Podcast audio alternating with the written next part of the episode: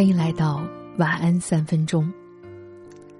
我国著名的出版家、教育家张元济曾经感叹的说：“这天下第一好事还是读书。”当时季羡林先生听到了，深以为然，洋洋洒洒的写下了一篇文章来支持这个观点。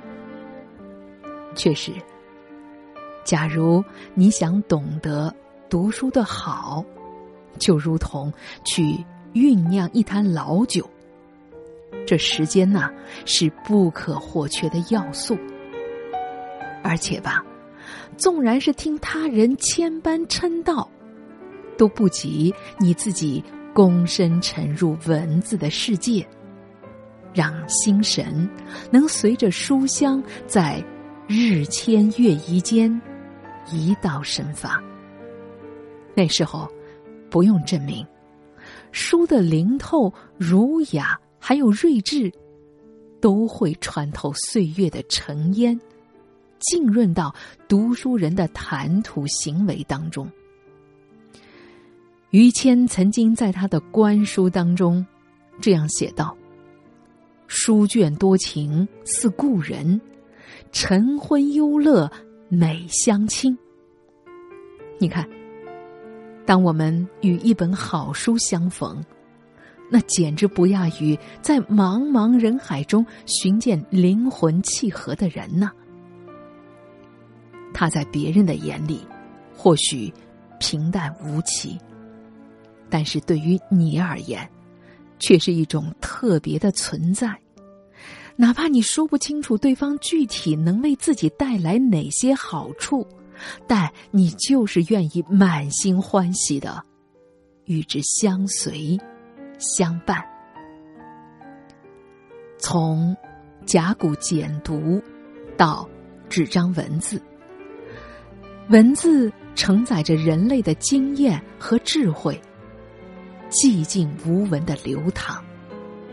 它会绕过那些物质至上主义者，不去为自身的功用辩白。因为懂得他的人自会远道而来，携带自由广阔的精神和阵阵思潮，碰撞出更多的浪花。淡淡笔墨组成的字里行间，潜藏着大千世界。在这里，没有时间催逼，没有条件限制。你尽可以自在的切换人生的模式，喜欢松弛又舒展的漫游，你可以顺着文字的幽静，踱步到缓慢时空，把风土人情、山水胜迹一点点揽收眼底。你爱好刺激又惊险的挑战。也能带入封面后的故事，跟随作者披荆斩棘，窥探超出想象的奇幻。书籍，却是难以直接作用于现实，但是，它会让诗和远方不再遥远。我记得有一位诗人说过：“读书可以经历一千种人生，但不读书的人。”只能活一次。相传，法国的思想家蒙恬曾经很懊恼的说：“哎，我这人博览群书，但是阅后即忘啊。”我想，铭记读过的那些文字，诚然很难，但即便如此，他们依旧不会被白白阅览过。就像在知乎上有一位网友比喻说：“每个人都吃了很多的食物，大多一去不复返，但可以肯定的是，他们其中的一部分已经成长为我们的骨和肉。相信阅读的力量，也相信时间和文字会使我们成为更好的自己。”